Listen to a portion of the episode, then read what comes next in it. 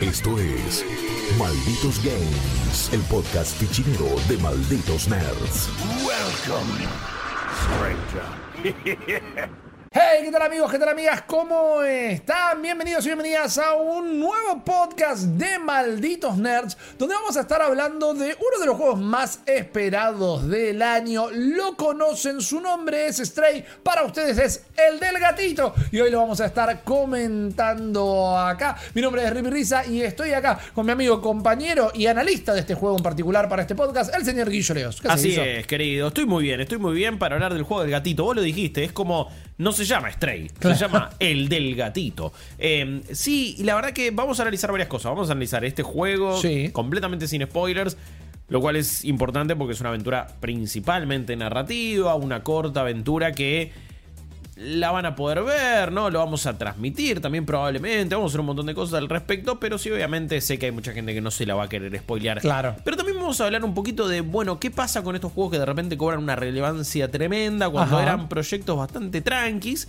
Pero hoy por hoy está la capacidad de que se vean tan increíbles que llama la atención y si lo metiste en una buena presentación de PlayStation, Xbox o Nintendo, la gente ya se queda como, uy, man, es el próximo GOTI. Yo creo que tuvo una gran vidriera que fue eh, ser presentado en el- la revelación de la Play 5 Claro, allá en sí. 2020.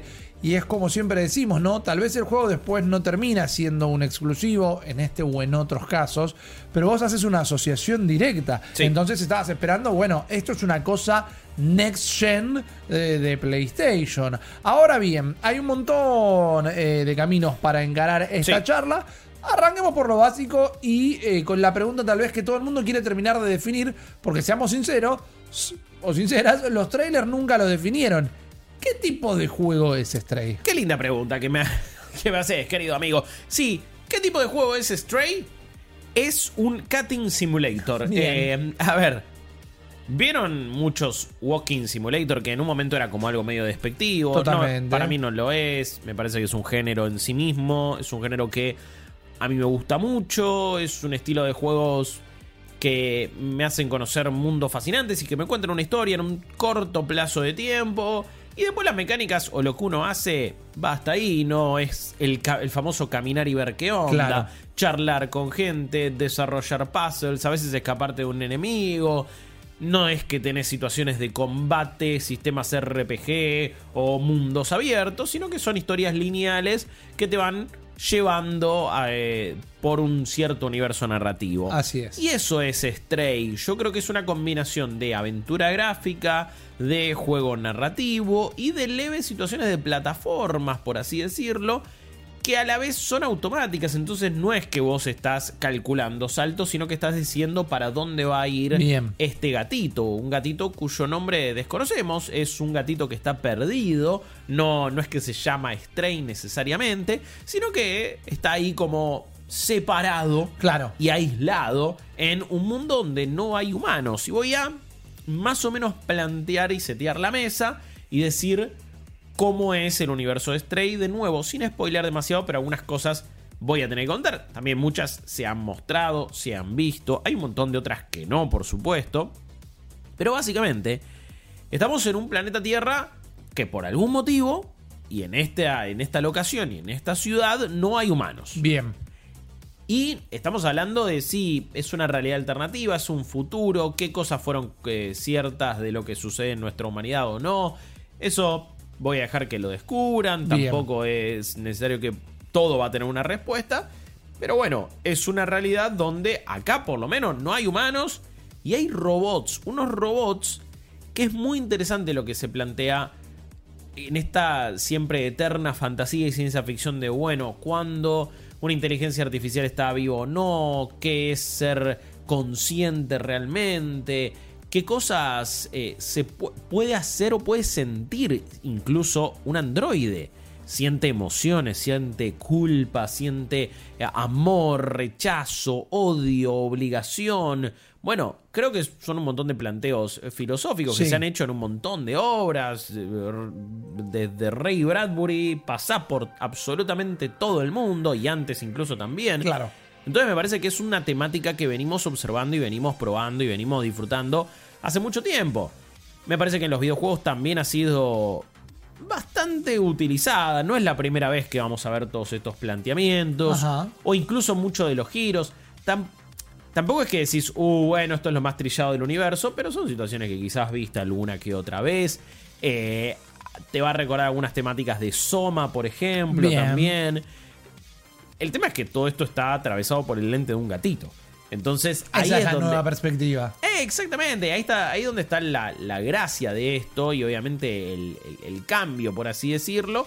Y lo que termina siendo entonces una experiencia diferente como mínimo, lo suficientemente diferente como para no solo destacarse del resto, sino valer su propio, su propio peso y su propia importancia. Bien, vamos a analizarlo entonces también desde otras perspectivas. Como recién comentábamos, esto fue presentado por primera vez en, eh, lo que fue la, eh, la, La revelación de la Play de Play 5. 5.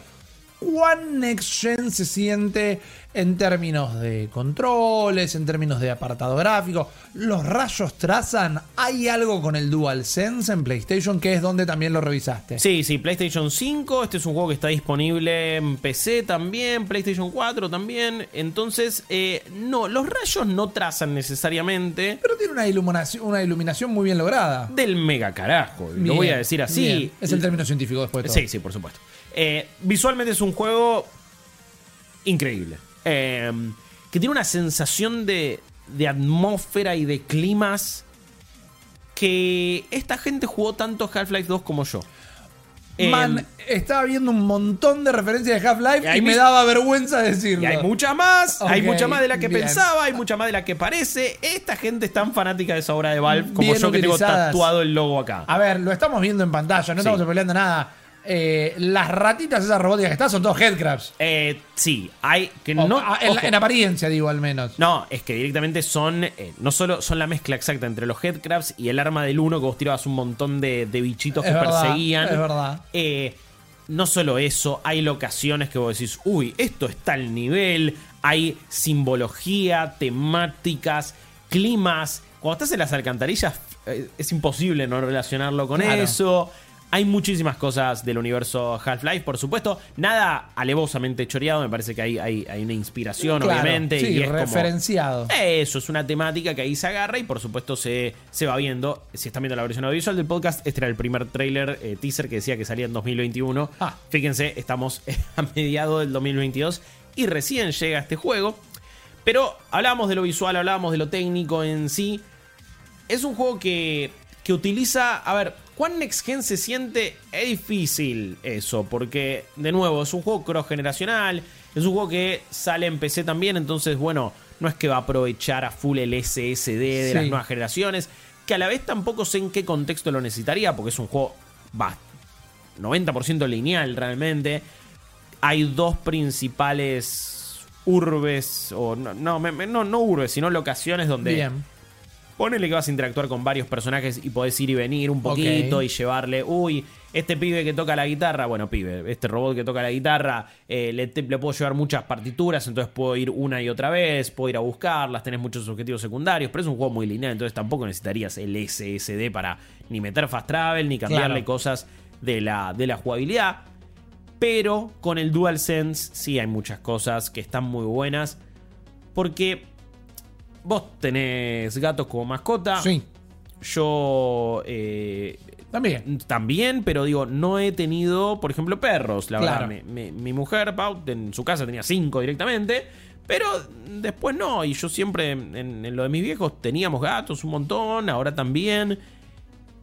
Y cuando vos tenés esa afinidad y, esa, y, y ese cariño por este tipo de mascotas que son distintas, son jodidas a veces, pero me parece que cuando te tenés que ganar su cariño es algo, es es algo aún más eh, gratificante por momentos, por lo menos así lo veo yo. No tengo nada en contra de la patria perruna, por la duda no me vengan a buscar.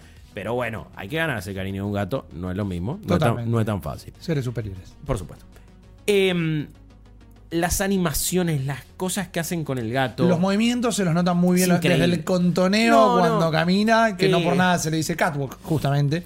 lo, lo que habrán laburado para tunear bien todo tipo de animaciones, gestos, maullidos, eh, miradas, movimientos de cabeza que tiene el gatito. Ahora sí un laburo titánico. Claro. Eh, y honestamente, felicitaciones por, por todo eso. Que también ayuda a, a lo que es la experiencia audiovisual. Eh, quería detenerme en el gatito porque, bueno, tenés un botón para maullar. Bien. Con el círculo constantemente estás maullando y eso es una mecánica. Así podés eh, alertar ciertas Es cosas. una interacción con el mundo. Exactamente. Eh, podés eh, quizás hacer girar a ciertos personajes para después avanzar. Podés también. Yo roleé un montón con el juego, ¿eh? Porque. Vos maullabas también mientras lo jugabas. También, por supuesto, pero a veces eh, quizás apretar el, el botón de maullido no lo necesitaba, pero si pasaba una situación y tenía como bronca o felicidad o algo, Bien. lo apretaba porque sentía que el gato estaría diciendo algo en ese Claro, momento. claro. O por lo menos así lo, lo veía yo. ¿Tus gatas reaccionaban a- al maullido de- del gatito en la pantalla? Sí, y es muy loco que lo preguntes. No solo reaccionaron y se quedaron, se lo quedaron viendo una bocha. Lo cual me, me llamó poderosamente la atención. Pero, pero como que al toque se quedaron ahí como clavadas, Ivy y Lilo mirando y viendo qué onda. Quizás por lo que escuchaban, quizás por lo que veían, digo, hay, hay muchos sonidos que encima salen por, si vos lo querés, salen por el parlante del DualSense. Ok. Entonces, cada vez que maulla el gato, lo escuchás por ahí. Tenés situaciones donde, lugares donde te podés tirar a dormir y se hace así un bollito, empieza a ronronear y vos podés hacerlo, podés no hacerlo. De nuevo, el ronroneo sale por el DualSense y me parece Claro. como un detalle muy lindo. La verdad es que es algo. Y tiene una vibración. Ah, sí. lo- eh, sentís todo. La verdad que no es un laburo nivel Returnal Ratchet and Clank, pero está muy bien. Claro. Está- la verdad que está mejor que la media, ni hablar, y lo aprovecha bastante.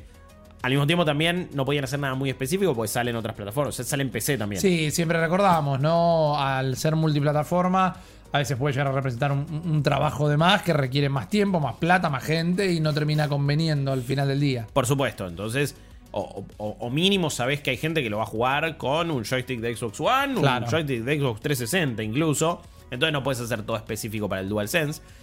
Pero todas esas cuestiones sensoriales ayudan a que te metas en el mundo, que estés ahí y que tengas un apego y una emoción con este gatito. Que ya a los 5 minutos, de nuevo, no voy a spoilear nada de lo que sucede. Pero es un momento donde yo ya estaba muy preocupado. Es como, no, no, che, ey, no jodamos. Claro. No jodamos, guarda, hay que protegerlo a toda costa.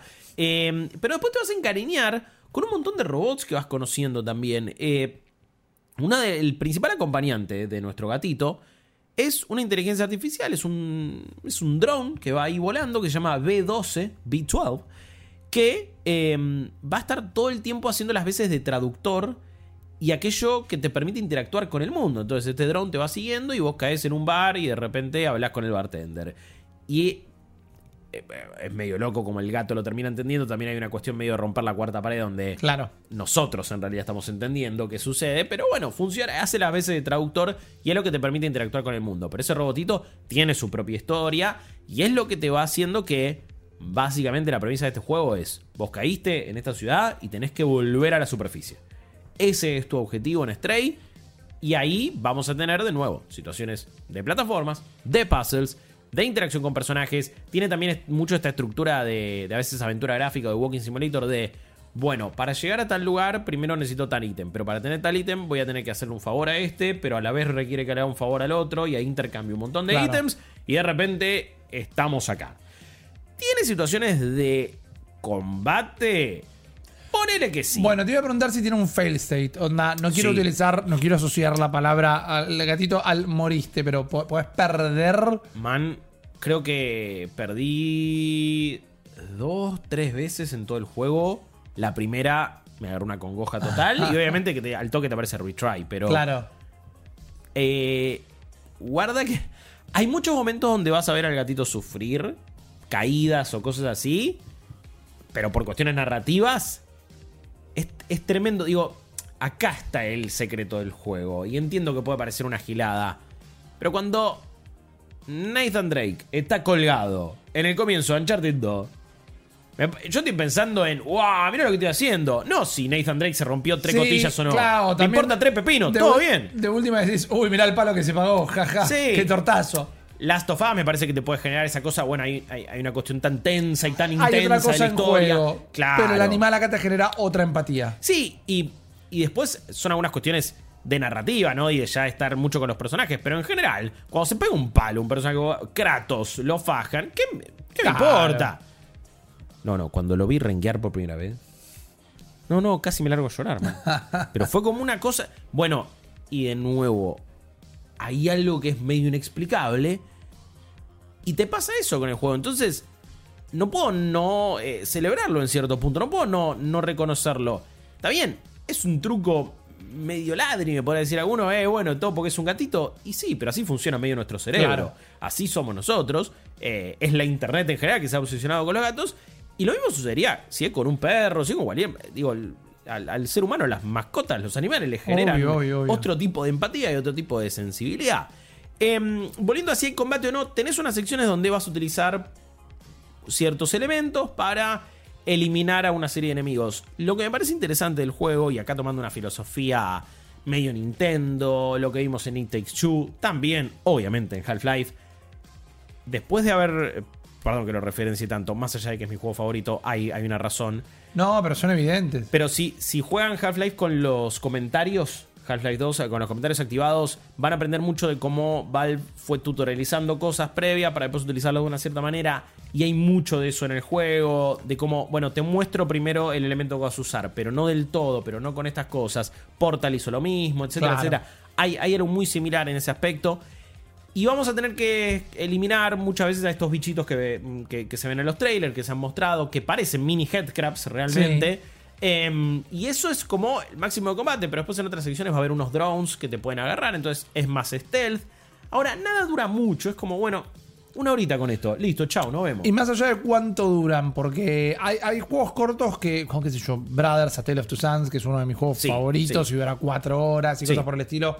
Lo importante en esos puntos también es que no sean repetitivas las secuencias, sino que son todas secuencias muy cortitas, pero todas son distintas. En general es así. La verdad es que nunca vas a estar haciendo mucho tiempo lo mismo en el Claro. juego. En ese aspecto es inteligente.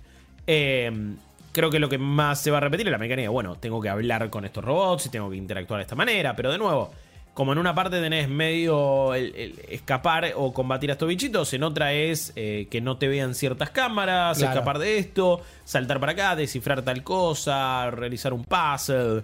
Pero no es que, uy, est- estás 10 horas haciendo lo mismo. Porque sí, medio que, no sé si sería un embole o no, pero, pero me parece que no lo podría soportar realmente. Hablemos igual de el, el gatito gigante en la sala, Bien. en la manera de decir elefante. Y es un poco su duración también. Ok, vos sentís que no... Eh, cu- ¿Cuál es el problema con la duración? ¿Es que te quedaste con ganas de más? ¿Es que no logra redondear o cerrar bien lo que quiere contar en esa hora, ese tiempo? No. ¿Es que quizá tendría que haber durado una hora menos? No, a ver, no es que haya nada necesariamente malo, pero sé que es- va a ser un tema de conversación. Bien, A mí me llevó 5 horas 20 terminarlo. ok. Y fui bastante, bastante meticuloso con el juego. Hay muchas, digo, en este mundo lo puedes explorar para encontrar, Sí. más allá de que eh, tenés que encontrar ítems para dar a los robots, como que recién ahí se vio una secuencia que el músico te decía que no tenía música Sí. para tocar. Eh, hay coleccionables, secretos, algo por el estilo. Lo más importante que hay son recuerdos y memorias que va viendo esta inteligencia artificial. Y ahí va recordando cosas que pasaban en el mundo anterior. Pero son tipo en Horizon Forbidden West que encontrabas esos recuerdos de qué, qué edificios. A ver, es. en el ve- sentido que es contextual, digo. Sí, sí, es conceptual. Ponele, ve una botella de champán en una mesa y dice, oh, me acuerdo que los humanos solían hacer esto y esto. Y eso te va dando mucho contexto sobre lo que es eh, el juego y sobre lo que es este universo. Claro. Entonces, ¿son cuestiones opcionales que tenés que ir a buscarlas por otros lugares? Sí, pero también son bastante, bastante importantes para entender el juego. No agarré todas, creo que agarré 21 de 27, lo cual no está tan Para mal. mal. Y me desvié mucho del camino. Y así todo me llevó 5 horas y 20. Claro, entiendo.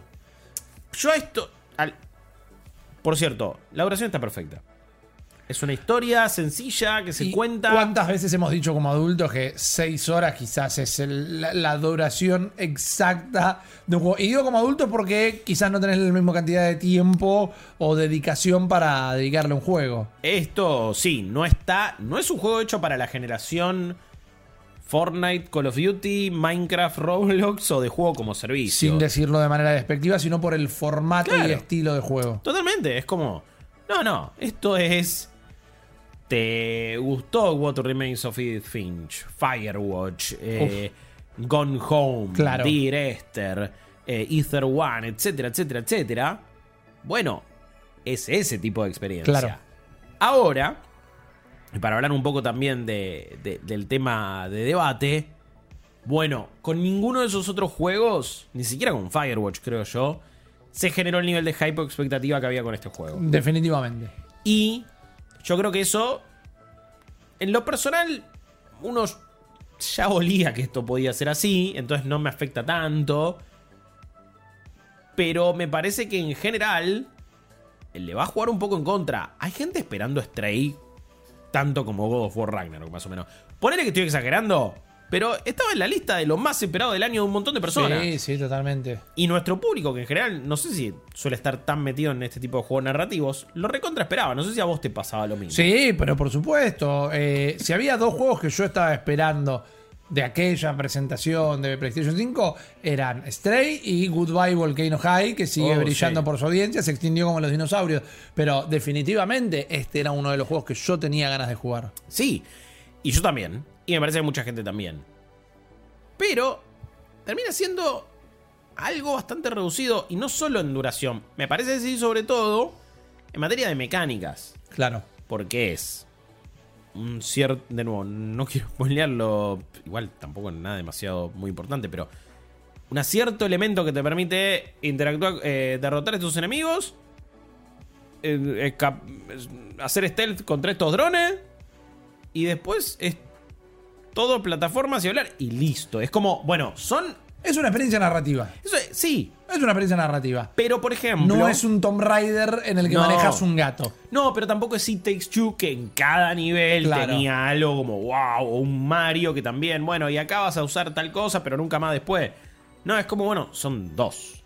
Y después es una historia que me emocionó en muchos momentos, me recontra gustó, estaba muy enganchado con el misterio que propone, con ver qué pasó. Tiene un final que no sé si es tan satisfactorio, realmente pasan cosas, de nuevo, muy emocionantes, Claro. muy movilizantes, que están buenas realmente. Pero quizás sí, al final, al final me esperaba como, bueno, y mostrame un poquitito más, digo. Entiendo dejar algunas cuestiones de ambigüedad, entiendo también dejar que... No contar todo. Claro, pero tampoco es como que lo hace porque te están preparando para Stray 2. Porque es No. una experiencia autoconclusiva. No, no creo. O sea, ponele que le puedes encontrar la vuelta siempre para todo. Y de hecho no vemos todo lo que podría suceder Hay 10 rápido y furioso. O sea, siempre, sí, siempre se le puede encontrar la vuelta a todo. siempre. Pero no, no, no es esa la función. Entonces siento como, bueno, sobre todo también siento que la última locación a la que llegamos es muy corta. Es como, sucede muchas veces con algunos juegos, ¿no? Que de repente llegas a la última área y es la menos desarrollada de todas, es la más cortita. Pero bueno, pasa en juegos de mundo abierto a veces. Claro, ya claro estás- que sí.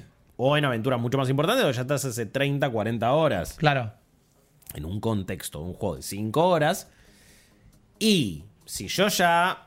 Ponele que el juego tiene prácticamente 4, 5 locaciones importantes. Sí. Y la última dura 10 minutos. Prácticamente creo que en 15 minutos ya la Ok. terminé. Estaba llegando al final y dije, uy, ¿qué onda? ¿Me voy a dormir o no? Y lo sigo. Y al toque ya lo había terminado. Claro. Y no hay tanta cosa para hacer. Bueno, a la vez hubo. No es, que, no es que me voy a quedar con eso, no es lo más importante. Pero sí es algo a remarcar. A la vez hay toda una sección que es medio. Es súper Japón, es medio cyberpunkoso, medio Shibuya, pero, Claro. pero de este universo. Y es excelente, tenés miles de detalles. Y tenés otra otra parte que es mucho más humilde también porque vas, va- vas entendiendo cómo es la jerarquía de poder en este universo, quiénes están arriba, quiénes están abajo. Vas, te vas a ver involucrado en cosas mucho más grandes que a las que estaría acostumbrado un gatito. pero, pero bueno, son todas muy interesantes y está bueno de verlo en escenarios que, por cierto, no tienen modo foto. No me gustó eso. Oh, No me en, en el libro de Leos le descontás 7 puntos sin modo foto. No, mínimo 5. No, pero es un juego, igual, ojo, mejor, porque hubiera Claro. tardado 10 horas. Imagínense la cantidad de fotos que le hubiera sacado al gato. Se siente medio un desperdicio que no lo tenga. Cuando es un modo que lo detesto y que si eh, detesto que los estudios gaten tiempo y dinero en desarrollar los modos fotos, acá lo siento un desperdicio. Eh, totalmente, es una oportunidad muy desperdiciada. Pero más que nada por lo fachera que se ven las locaciones, por lo fachera que se ve la iluminación. Cuando no querés sacarle foto a un gatito, es como. Totalmente. Eh, bueno, más allá del gatito es lo que decías vos. Los escenarios, te digo, por más que siempre tienen esta, esta suciedad y esta cosa retrofuturista Sí. también en varios momentos y casi apocalíptica, eh, no deja de ser fascinante. Te digo, hay un trabajo de iluminación. Por cierto, en PlayStation 5 corrió a 60 FPS todo el tiempo, no había modo rendimiento, modo performance, no había nada, lo vi. Asumo que era 4K, digo, no sé, lo jugué en Claro. el display 4K, se veía fantástico, no es que lo veía como poco nítido. 60 cuadros por segundo, solamente en algunas, en, en- mirá, no en todas, en algunas cinemáticas iba a 30, pero porque se ve que estaba pre-renderizado de Claro. esa manera. Pero el juego Sí, corría como igual seda. también, y no es un problema con eh, Blue 12, que es el estudio que hizo este juego, no es un problema con Anapurla que lo, que lo publica. 2022. Si el juego va a correr a 60, pasta de cinemáticas a 30. Sí, pero lo raro es que no son todas. Bueno, peor Eh, todavía en todo caso. sí. Estandaricemos el- el- el- el- la sensación del juego. Sí, a- a- La estabilidad visual. no, obvio. A mí también me llamó la atención, era como, ah, bueno, el resto del juego es en 60, la mayoría de las cinemáticas también, y de repente hay un Hay que par ver que si no. en Play 4 ponele. En Play 4 va a debe ir a. 60. Yo creo que debe ir a 30. No, no, no lo puedo probar. En Play 4, la verdad, debe ir a 30, asumo. Eh, pero bueno, en PlayStation 5 se ve y corre fantástico. Fantástico. HDR a pleno. O sea, hay, hay detalles eh, muy lindos. Tiene mucho humor también. Hay varias referencias eh, estúpidas por momentos, pero que a veces me causan gracia. Eh, no lo voy a negar. Quizás algunas parecerán un poco burdas. Digo, a esta altura, hacer una referencia al chiste de la, la- la flecha en la rodilla del Skyrim, no sé cuánto valor tiene, pero tiene una buena vuelta de tuerca. Eh, ese tipo de referencias y ese tipo de cosas puede plantear Stray. Que... Estás haciendo fuerza para no decir Stray es una carta de amor al gaming. No, no, no, no, no, igual no lo es. No lo es. No, no porque me parece que no cae en los vicios Claro. de, del gaming moderno, por así decirlo, sino que es lo que quiere ser. No da excusas De por una. eso. Em, ahora, Sí. ahora, Sí. me pregunto, bueno, ¿cómo... Si vale la pena o no, es algo... Es, es incluso a veces más subjetivo que otro tipo de juegos. Es como... No sentís que es algo que le puedas decir, sí, te- se lo recomiendo absolutamente a todo el mundo. No, ni a palo, porque un montón de gente va a decir, ¿y, y qué hago con esto? Claro. Eh, el valor de rejugabilidad es prácticamente nulo. A menos que quieras terminar de encontrar todos los coleccionables. ¿Puedes volver al mundo una vez que terminaste el juego? Eh, no necesariamente. Ok, entonces el único valor de. Puedes elegir los capítulos, Ok. pero no es que, bueno. A ver, pasan por motivos de historia, no podés. Entiendo, entiendo, entiendo, sí. Pero sí, eh, al margen de eso, está bien, podrías volver a hacer esas cosas, pero no es que, uy, lo voy a volver a jugar con otro build, lo voy a volver a jugar porque puedo tomar otras decisiones. No, Claro. no hay decisiones que tomar, no hay... No hay alternativas, no hay creatividad a la hora de resolver las cosas. Es una sola manera. Pero a ver, lo mismo uno podría decir, bueno, no hay un valor de rejugabilidad en una aventura gráfica. Una vez que Claro, sabes los puzzles, claro. una vez que sabes todo, medio que ya estás. Entonces, pasa eso. Por lo tanto, si no tiene valor de rejugabilidad, si son pocas horas, si las mecánicas tampoco son tantas, entonces, no, no es un juego tan fácil de recomendar. Es un juego igualmente que cuando se lo vas a ver a alguien jugar, o cuando lo ves en un trailer, o a la, o a la primera experiencia y el primer acercamiento, si tenés un poquito de amor por los gatos, te va a volver loco. Y obviamente es un juego que quizás quisiste hasta toda tu vida, algo Claro. así. Eh, ojo, no es un juego, digo, lo, lo empecé a jugar y, y estaba también un pavo al lado, mi mujer, y lo empezó a ver y le, le recopaba y, ah, mira este detalle, uy, mira qué lindo, uy, esto, uy, esto. Y después ya, bueno, cuando empieza la historia es como, no sé si es la no es un juego para expectar. no necesariamente. No necesariamente. También muchas veces va a estar dando vueltas y decir, bueno, a ver cómo me subo acá, qué hago allá, qué, cómo resuelvo este puzzle. Digo, no es esta cosa de, uy, estamos en una peli. Claro, es una claro, montaña rusa de emociones. Em, no queda mucho más que decir sin spoilear cuestiones de historia, No, por supuesto. Bien, la gente va a poder leer ahora Sí, si va a sí. malditosnerds.com tu análisis. Mi pregunta es, siempre lo manejamos esto acá en estos podcasts. Mi pregunta es, y es sincera, ¿nos decís qué puntaje le pusiste a Stray o clickbaiteamos y mandamos todos a malditosnerds.com? No, no, no, no, no, eh, lo, lo decimos. En ¿Qué- Malditos Games lo decimos. ¿Qué tipo bueno, no sé, es el protocolo de Malditos Games. Yo no lo decidí, tampoco no me voy a poner a cambiarle las reglas. Está bien, Al, está al- bien. al Chopin en este caso. Igual me gusta, igual lo podemos charlar, lo podemos discutir. Pueden ir a buscarlo. Eh, le puse un 7 sobre 10. Ok, Eh, bien. es, un, es una muy linda historia. Es un buen juego en general. Me parece que incluso ha habido aventuras narrativas con mayor vuelo creativo, con otras propuestas también que nos han sorprendido mucho más en su momento cuando salieron. Claro. Que hay cuestiones de contexto, hay cuestiones de expectativas también. Digo, hay mucha gente para la que esto, esto va a ser un buen juego y a la vez una decepción. De nuevo, se esperaba demasiado, lo hacemos muy seguido. Y lo último que quiero decir es que también esas expectativas se crean porque mira cómo se ve este juego. No, Entonces estamos en la era donde un equipo chico de desarrollo puede hacer una experiencia como esta y tener los recursos necesarios, la habilidad, las plataformas, los motores y lo que sea, para hacer un juego extremadamente vistoso, que en una presentación queda y de repente salta a la fama, pero a la vez tener la misma escala de siempre y reducida y ser un juego tranqui, pero ya sí estamos en un lugar, en un momento donde, bueno, mira como un juego sin tanto, más allá de que tenga la banca de Anapurna o, o esté publicado por Anapurna Interactive, no deja de ser un juego chico, no deja de ser un juego con un presupuesto reducido, con cantidad de gente reducida, pero se ve del carajo. Eh, así que es eso, 7 puntos, porque también hay que ponerlo en el contexto de lo que va en el año, de lo Claro. que es la industria hoy por hoy. Ah, yo también soy alguien que un juego de 7 puntos es un, es un muy buen juego. Sí, Eh, totalmente. No digo, entiendo que en, en general hoy por hoy 7 puntos parece que- no vale la pena o es un insulto. Estás a 3 del 10, mano. O sea, no es como que estás en la otra Dos por punta. encima de la mitad del puntaje. Por eso. Eh, incluso un juego de 6 puntos no es un mal No juego. es una experiencia superadora que va a revolucionar la industria. Es un juego correcto que cumple con lo que tiene. Hay que dejar de defender al 7, viejo. Eso, es un buen puntaje. es un el buen puntaje, 7, Totalmente, punto. totalmente. Ahí va. Y eh, sí, por último ahora, también se le pone ese puntaje porque a mí la historia me recontra compró y me recontra interesó. Por supuesto que si en un juego narrativo no compras tanto la temática, el misterio y la historia, entonces, y más allá de eso, y acá está el problema, no hay, no hay tanto. Está, Claro. está la fascinación con el gatito, lo lindo del gatito, pero...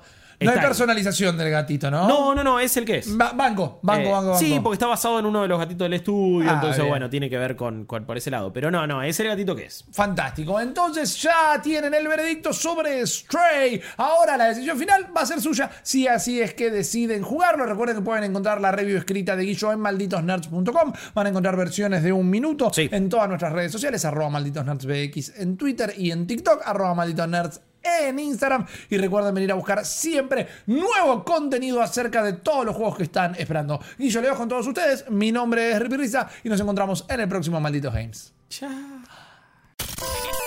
Esto fue Malditos Games, el podcast fichinero de Malditos Nerds.